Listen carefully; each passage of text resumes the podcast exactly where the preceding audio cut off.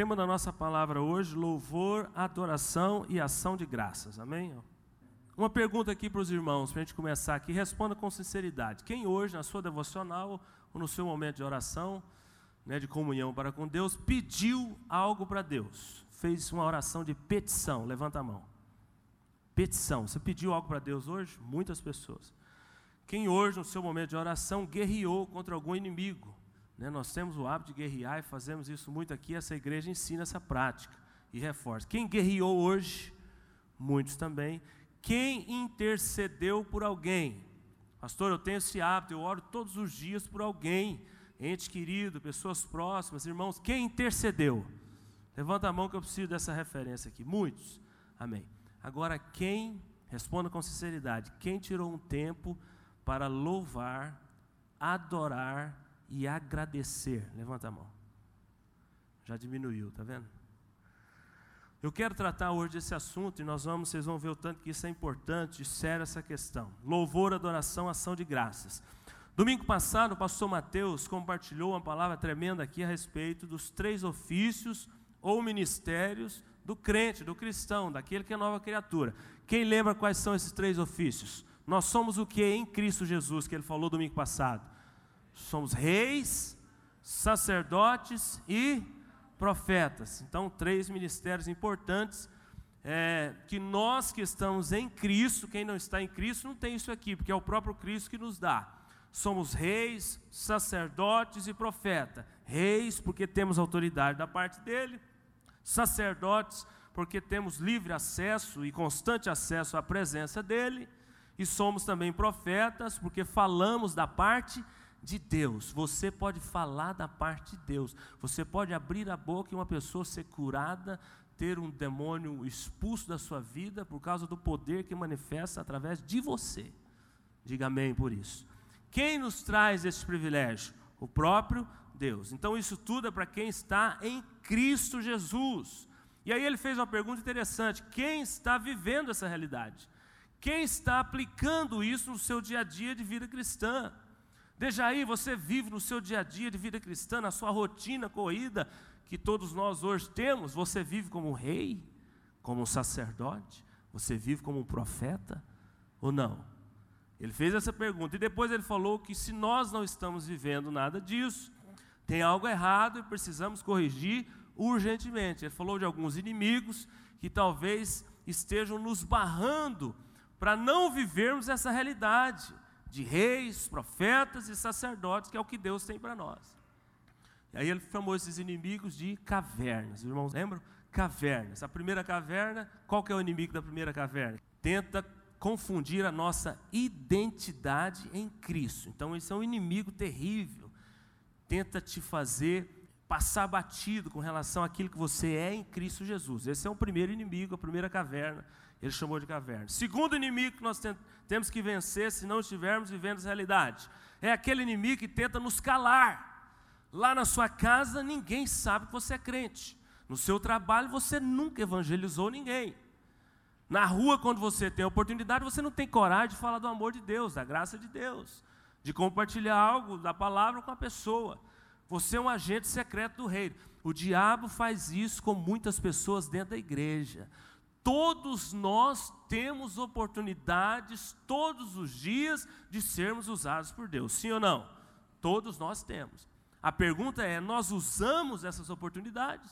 Ou nós cruzamos os braços falando, não, é para o pastor, é para o líder, é para aquele que tem unção, eu não creio, eu não posso. Não, Deus tem isso para todos nós. Se você tem a vida de Deus, esse negócio tem que ser passado aonde você vai. Mas o diabo tenta calar as pessoas. Então esse é o segundo inimigo. E o terceiro inimigo, ele falou de que o diabo tenta nos enfraquecer com relação às disciplinas espirituais. Essa é a terceira caverna. Os crentes de hoje estão, e é por isso que o pastor Brito está vindo com esse projeto aí de oração, os crentes de hoje não estão orando. Quem não ora não tem contato com Deus, não tem comunhão com Deus, não tem relacionamento com Deus. Se você não tem relacionamento com Deus, contato, comunhão, você nunca vai ter experiências com Deus. Por isso que a crentaiada hoje está fraca na fé, porque eles só oram aqui na igreja. só leem a Bíblia aqui no culto, na rede ou na célula. Então, a terceira caverna, o terceiro inimigo que ele ministrou domingo passado, fala a respeito disso. O diabo tenta enfraquecer as pessoas com relação às disciplinas espirituais. Quais são as básicas, as principais? Oração, leitura bíblica, jejum, congregar, viver em comunhão. Essas são disciplinas espirituais básicas. Mas louvor, adoração e ações de graça também são disciplinas espirituais. E eu quero focar nisso aqui agora, amém? Só fiz esse, essa introdução para fazer um gancho na palavra dele. Porque louvor, adoração e ações de graça também são disciplinas espirituais e muitas vezes esquecidas por nós, deixadas de lado. Irmãos, se nós soubéssemos o poder do louvor, da adoração e da ação de graças, nós passaríamos a maior parte do tempo praticando esse negócio. Não pedindo, não intercedendo, não guerreando, mas louvando, adorando e agradecendo a Deus. Abra a tua Bíblia no Salmo de número 145. Deixa eu ler esses versículos aqui rapidamente. Olha o tanto que Deus espera isso de nós também, como reis, sacerdotes, profetas e como é, diligentes nessa questão da disciplina espiritual. Salmo 145, só o versículo 1, tá bem? Nós vamos ler aqui. A Bíblia diz assim: Exaltar-te-ei, ó Deus meu e Rei, bendirei o teu nome para todo sempre. Agora vai para o 146, verso 1 também. Vou ler só o versículo 1 desse desses salmos aqui. 146 aí. Aleluia! Louva, ó minha alma, ao Senhor. 147, verso 1. Louvai ao Senhor, porque é bom e amável cantar louvores ao nosso Deus. Fica-lhe bem o cântico de louvor. Aquela música, como é bom cantar louvores, eu tirei desse salmo aqui, 147. 148, verso 1. Aleluia! Louvai ao Senhor do alto dos céus, louvai nas alturas. 149, verso 1. Aleluia. Olha como começa os salmos. Cantai ao Senhor o novo cântico e o seu louvor na assembleia dos santos. Agora o Salmo 150, ele todo. Amém? Vamos lê-lo todo. Aleluia. Louvai a Deus no seu santuário, louvai-o no firmamento, obra do seu poder, louvai-o pelos seus poderosos feitos, louvai-o consoante a sua muita grandeza, louvai ao som da trombeta, louvai-o com saltério e com harpa, louvai-o com adufes e danças, louvai-o com instrumentos de cordas e com flautas, louvai-o com símbolos sonoros, louvai-o com símbolos retumbantes, todos juntos, vamos ler isso aí? Todo ser que respira, louve ao Senhor, aleluia. Fecha a Bíblia aí, ou deixa ela aí no seu, no seu colo. Olha o tanto que a Bíblia nos estimula e fala de louvor a Deus. Nós temos muito mais referências na Bíblia falando de louvor, adoração, ação de graças, do que oração de petição, consagração, guerra, intercessão, petição, súplica. Então, por isso que eu digo que se nós soubéssemos o poder desse negócio, a igreja ignora isso e por isso não pratica. Mas hoje eu queria fazer uma reflexão a respeito desse assunto aqui, louvor, adoração e ação de graças, um pouquinho dissociado do viés musical. Por quê? Porque todas as vezes que nós falamos em louvor, adoração, ação de graças, a maioria das pessoas pensa neste momento inicial do culto que a gente faz aqui, essa meia hora de louvor e adoração com música.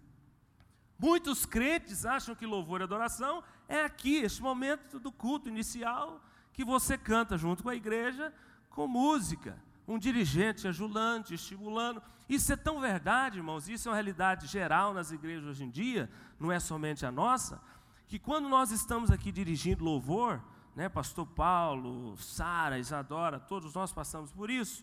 Quando estamos cantando uma música conhecida, bonita, toda a igreja está cantando. Mas quando paramos de cantar, e falando assim, falamos assim: louve o Senhor, adore o Senhor com suas palavras, ofereça a Deus aquilo que está no teu coração, paira um silêncio no ambiente. Sim ou não? Sim. Quando estamos cantando, todo mundo cantando e tocando, a coisa flui. Todo mundo está cantando, lendo a letra lá, então é maravilha. Mas quando a gente dá uma direção assim, meu irmão, louve ao Senhor da sua forma, com as suas palavras, com aquilo que você tenha no seu coração, como você entrou mesmo hoje. Vem adoração, paira o silêncio no ar. Então hoje eu queria falar desse negócio um pouquinho dissociado desse aspecto musical.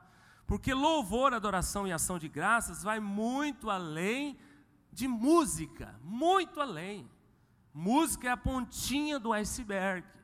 O negócio está por baixo. Né? Do ponto de vista teológico e espiritual, a coisa é muito mais profunda. Para muitos, falar de louvor, adoração e ação de graças é somente isso. A pessoa não tem o um entendimento correto a respeito da questão. Para muitos, falar de louvor, adoração é, para muitos, louvor, adoração, ação de graça acontece somente uma vez por semana, como eu disse, só neste momento inicial do culto. Ou para quem participa de alguma célula, duas vezes na semana. Para quem participa da rede, duas vezes também. Ele vem no culto de domingo na rede, no sábado ou na sua célula. E lá ele tem um período de louvor, naquelas reuniões que tem. Mas para a maioria das pessoas, isso só acontece aqui.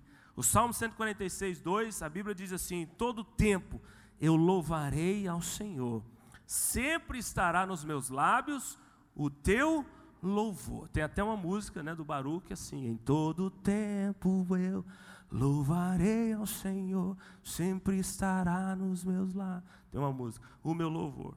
Para muitos, louvor, adoração e ação de graça só acontece quando tudo vai bem, quando tudo está cooperando, quando, quando tudo está do meu jeito.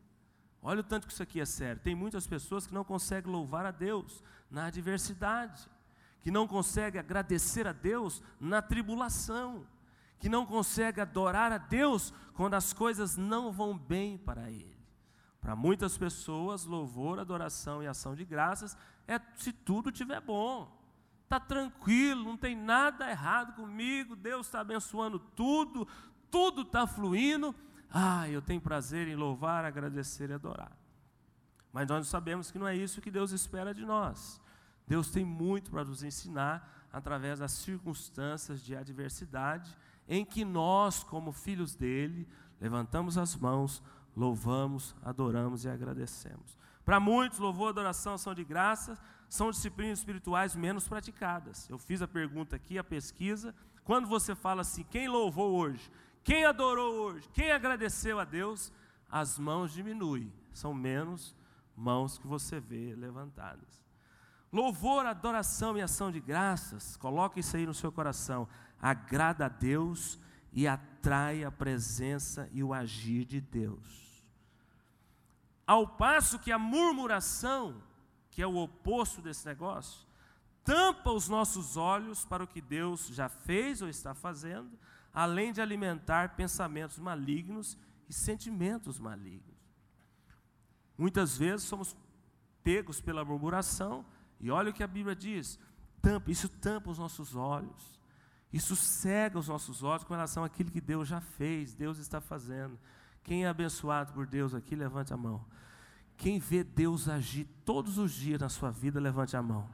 Então você tem que louvar por isso, agradecer por isso, adorá-lo por isso.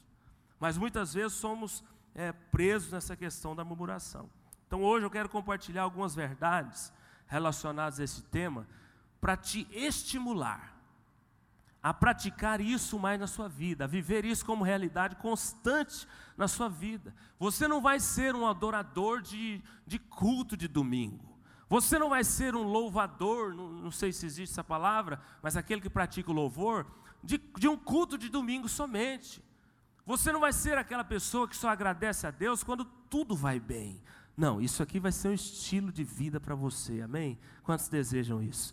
Irmãos, não tem nada melhor para a vida do crente do que viver louvando, agradecendo e adorando a Deus. Nós vimos aqui todo ser que respira, louve e exalte ao Senhor. Na verdade, se você for olhar a Bíblia, pegar de Gênesis, Apocalipse, tudo termina em louvor. Tudo. Pega a palavra de Deus e estuda ela do começo ao fim, e você vai ver que no começo tem louvor e adoração, No fim do último livro tem louvor e adoração, porque tudo termina com louvor e adoração. Por quê, pastor? Porque os planos de Deus são perfeitos. Os planos de Deus são perfeitos. Para nós, muitas vezes, nós não estamos entendendo, entendendo nada do que está nos, nos acontecendo. Para nós, muitas vezes, a coisa está ruim. Eu só vejo razão para murmurar, eu não vejo Deus agir, não está como eu queria, mas fique em paz. No fim, tudo é louvor para aquele que crê num Deus Todo-Poderoso. Você está passando simplesmente por fases, por meios, amém? No fim vai ser louvor. Então vamos lá, anota aí algumas verdades que talvez você não saiba. Né? Eu vou compartilhar aqui, você não sabia disso, sobre esse tema que vai mudar a sua visão com relação a isso. Primeiro, quando louvamos, quando adoramos, quando agradecemos a Deus, praticamos todos os outros tipos de oração simultaneamente. Você sabia disso? Quando você está pedindo algo para Deus, você está apenas pedindo. Quando você está intercedendo por alguém, você apenas está intercedendo por alguém. Quando você está guerreando, você está lutando contra demônios. A sua oração é com relação a, ao poder das trevas. Quando você está consagrando, fazendo uma oração de consagração, você está colocando todas as áreas da sua vida diante de Deus e está sendo específico, objetivo na sua oração. Quando você louva, quando você adora, quando você agradece a Deus, você faz todos os tipos de oração ao mesmo tempo. Sabia disso? Poxa, então vai uma pergunta para todos nós: qual o tipo de oração que nós temos que mais fazer? É pedir? É interceder? É guerrear? Qual o tipo de oração que nós precisamos mais fazer? Louvor, adoração e ação de graças. A Bíblia diz no Salmo 37, verso 4: Agrada-te do Senhor, e Ele satisfará os desejos do teu coração. Então, isso é uma grande verdade, um grande consolo para nós. Deus quer satisfazer o desejo do seu coração. Amém? Mas olha a ordem do versículo. Primeiro a Bíblia diz: Agrada-te do Senhor. Como que você se agrada de Deus? Você deleita-se em Deus, você mostra prazer em Deus expressa gozo e alegria em Deus? É pedindo? É guerreando? É intercedendo? Não, irmãos, é louvando, é adorando e agradecendo a Deus. Quando nós fazemos isso, nós nos deleitamos nele. Ele sente prazer em nós. Por causa disso, como consequência, a Bíblia diz que ele tem a intenção de satisfazer os desejos do nosso coração. Quer ter a sua oração respondida? louve, adore e agradeça a Deus, antes de pedir, de interceder, de guerrear. Veja bem, não quero que os irmãos me entendam erroneamente. A Bíblia ensina que nós podemos e devemos pedir a Deus todas as coisas. A Bíblia mesmo diz: pedir e dar, se vos há. Sabemos que a oração de guerra é um tipo de oração, precisamos praticá-la. A intercessão é um tipo de oração, mas a oração que nós mais temos que praticar são essas aqui que eu estou falando: louvor, adoração e ação de graças. Segunda verdade, quando louvamos, adoramos e agradecemos a Deus, o próprio Deus toca nosso interior. Pensamentos, sentimentos, emoções, nos fazendo ver as circunstâncias de maneira diferente. Você passa a ver aquilo que até então para você estava ruim, te afligindo, tirando a sua paz. Você passa a ver aquela circunstância com discernimento espiritual, com contentamento, com alívio e com paz interior. Quem quer isso, diga amém. Então você precisa de louvar, adorar e agradecer. Porque Ele mesmo, a Bíblia diz que Ele mesmo mexe lá dentro e muda as circunstâncias. Quando nós louvamos, adoramos e agradecemos a Deus, acontece duas coisas. Ou Ele muda a circunstância ao nosso redor, ou Ele nos faz vê-la de maneira diferente. E você passa a não sofrer tanto com aquilo. Louvor, adoração, ação de graça. Salmo 34, verso 1 diz assim: Deixa eu só ler aqui. Bendirei o Senhor em todo tempo, o seu louvor estará sempre nos meus lábios. Aí o verso 4: Busquei o Senhor, Louvei ao Senhor e ele me livrou dos meus temores interiores. Veja bem, não é oração de petição aqui que o salmista fez, ele buscou, ele louvou. Verso 5: Contemplei o Senhor, louvei o Senhor, louvai ao Senhor e sereis iluminados, a luz de Deus penetrará o seu coração. Um texto muito conhecido, Filipenses 4, 6. A gente fala muito aqui, usa muito ele aqui. O que que diz lá? Não andeis ansiosos por coisa alguma, antes, porém, sejam todas as vossas petições, súplicas, conhecidas diante de Deus. Então aqui ele está falando de vários tipos de oração aqui. Oração, é, petição, súplica. Mas o final do versículo diz que você não pode ficar só na petição e na súplica, você tem que também agradecer. Façam conhecidas as vossas petições e súplicas diante de Deus com ações de graças. Está lá assim, lá no versículo. Então no final tem que vir a gratidão por tudo que Deus já fez, por tudo que Deus está fazendo. Porque, irmãos, é interessante, nós temos uma tendência maligna, esse negócio é do diabo, de só ver o que está faltando. Veja o que Deus já fez na sua vida. Veja o que Deus está fazendo na sua casa. Veja o que Deus está fazendo na sua família. Veja os milagres que você já recebeu de Deus. Você vai louvar, adorar e agradecer. Mas nós temos a tendência de ver só aquilo que está faltando. E a, e a, terceira verdade é, quando louvamos, adoramos e agradecemos a Deus, atraímos o poder e o agir de Deus sobre as nossas vidas. Aí aqui eu queria ler um texto, eu queria que você abrisse comigo em 2 Crônicas 20. Amém? Vamos ler esse texto aqui que quando louvamos, quando adoramos e agradecemos, atraímos o poder e o agir de Deus em nossas vidas. Quem abriu, diga amém. A partir do verso 1, diz assim: Depois disso, os filhos de Moabe e os filhos de Amon, com alguns dos meunitas, vieram à peleja contra Josafá. Então vieram alguns que avisaram a Josafá, dizendo: Grande multidão vem contra ti, da além do mar e da Síria, eis que já estão em Azazon, Tamar, que é em Gede. Então Josafá teve medo e se pôs a buscar ao Senhor e apregoou jejum em todo o Judá. Olha aí, começou a orar com o povo, né? Estava em aperto. Quatro, Judá se congregou para pedir socorro ao Senhor, é, também de todas as cidades de Judá, veio gente para buscar ao Senhor. Pôs-se Josafá em pé na congregação de Judá, de Jerusalém, na casa do Senhor, diante do pátio novo. E disse: Ah, Senhor, Deus de nossos pais, porventura não és tu Deus nos céus? Olha ele começando a adorar a Deus, falando o que, que Deus era. Não és tu que dominas sobre todos os reinos dos povos? Na sua mão está a força e o poder, e não há quem te possa resistir. Porventura o nosso Deus não lançaste fora os moradores dessa terra, de diante do teu povo de Israel, e não adeste para sempre a posteridade de Abraão, teu amigo?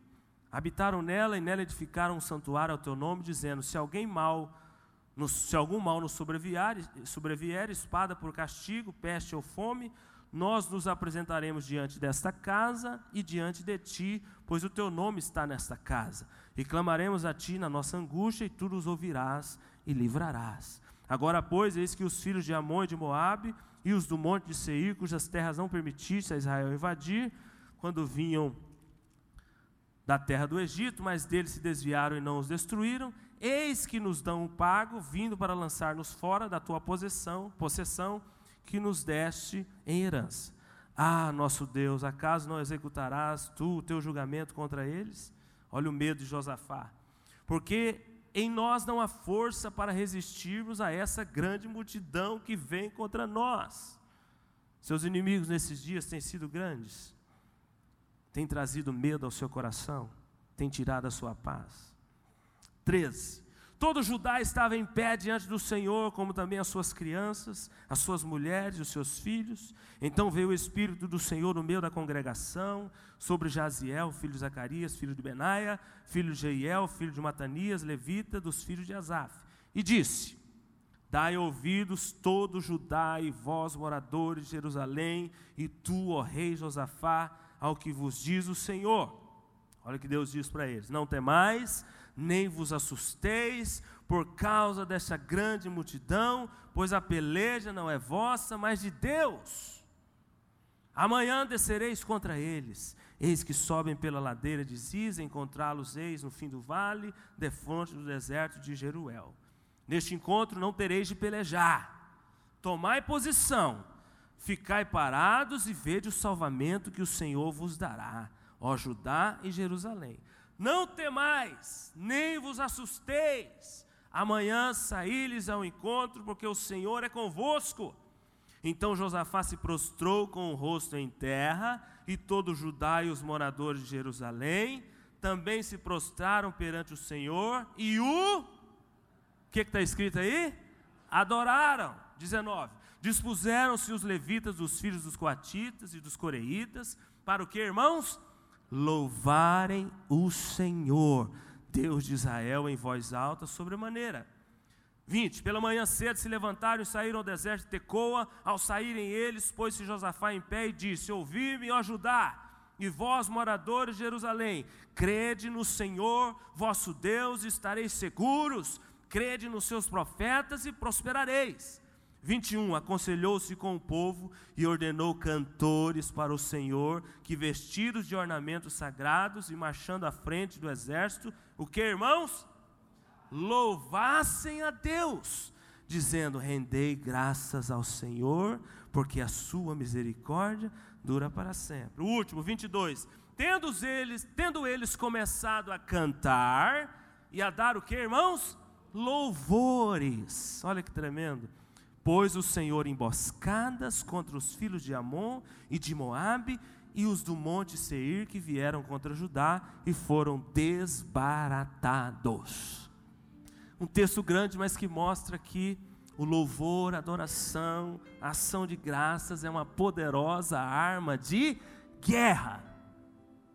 Eu não sei quais os seus inimigos, eu não sei o que tem, que tem tirado sua paz nesses dias, eu não sei o que tem te afligido, eu não sei que situação que você está passando. De uma coisa eu tenho certeza: todos nós, incluindo este que vos fala, todos nós passamos momentos difíceis na vida, todos nós.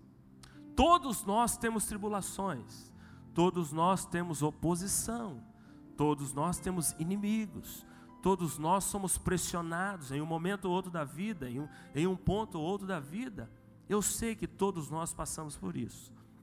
Eu queria, em nome de Jesus, nessa noite, alertar a igreja: Deus tem grandes vitórias para te dar através do louvor da adoração e da ação de graças. Pastor, eu tenho que parar de pedir? Não! Peça a Deus, porque está na Bíblia. Pastor, eu tenho que parar de guerrear? Não! Nós ensinamos muito isso aqui na igreja e guerreamos mesmo contra os nossos inimigos. A Bíblia diz que o leão, o nosso adversário, está ao nosso derredor. Então nós temos que guerrear. Pastor, eu tenho que parar de interceder? Não! Mas você tem que fazer muito mais: louvar, agradecer e adorar a Deus. Através disso você vai experimentar experiências profundas com o Senhor. Você vai ver Deus agir nos mínimos detalhes, fazer coisas que você não esperava. E eu quero fechar essa palavra para nós orarmos, né? E nós vamos concluir praticando a coisa, claro. Eu queria ler um trecho aqui de um livro tremendo também que fala sobre o assunto, e eu usei também para montar essa palavra. Feche os seus olhos, amém? Vamos fechar com isso aqui. Estamos dentro do tempo, pode ficar tranquilo lá. Louvor a Deus não é um remédio patenteado, uma panaceia, uma fórmula mágica para o sucesso. É um modo de vida firmemente baseado na palavra de Deus. Nós louvamos a Deus não pelos resultados que esperamos, mas pela situação tal como ela é. Se louvarmos a Deus pensando intimamente nos resultados que gostaríamos de obter, estamos apenas nos enganando e podemos estar certos de que a nossa situação não se modificará. modificará. O louvor é fundamentado numa aceitação total e prazerosa do que está nos acontecendo, como sendo parte da eterna e perfeita vontade de Deus para nós. O louvor não é baseado no, no que pensamos, nem tampouco naquilo que esperamos que aconteça no futuro. Isso é uma lei essencial. Não é possível praticar o louvor sem observá-la. Louvamos a Deus não pelo que esperamos que aconteça em nós ou ao nosso redor, mas pelo que Ele é. e pelo lugar e situação em que nos achamos agora, neste momento. É verdade que quando louvamos a Deus sinceramente, algo acontece em consequência. Obviamente, o seu poder penetra na dificuldade e notamos mais cedo ou mais tarde que se operou uma mudança em nós ou nas circunstâncias que nos cercam. Pode ser que passemos a sentir alegria e felicidade em meio à situação que antes nos parecia terrível, ou a própria situação pode se modificar inteiramente. Mas isso deve resultar do louvor, não deve ser a motivação dele. Amém?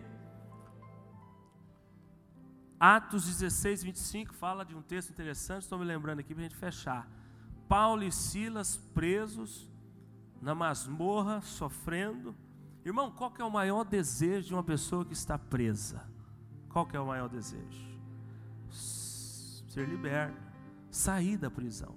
Então, qual seria a oração óbvia que Paulo e Silas deveria fazer ali naquela situação? Pedir a Deus a liberdade, clamar a Deus por liberdade. Mas o que que Paulo e Silas fez? Hã? Cantaram louvores a Deus. Por causa disso, o que que aconteceu? As portas da prisão quebraram e eles foram libertos por causa do louvor. Eu sei, irmãos, eu sei, porque todos nós passamos por isso. Tem situações na sua vida hoje que tem te afligido, tem tirado a sua paz. Eu sei de circunstâncias que têm acontecido na sua vida, na sua casa, na sua família, no seu casamento, que tem te aborrecido. Eu sei disso. No mundo tereis aflições, todos nós temos todos os dias. Mas o convite que eu faço para a igreja, eu tenho feito isso na minha vida nesses dias e tenho visto Deus agir de maneira tremenda. Comece a louvar.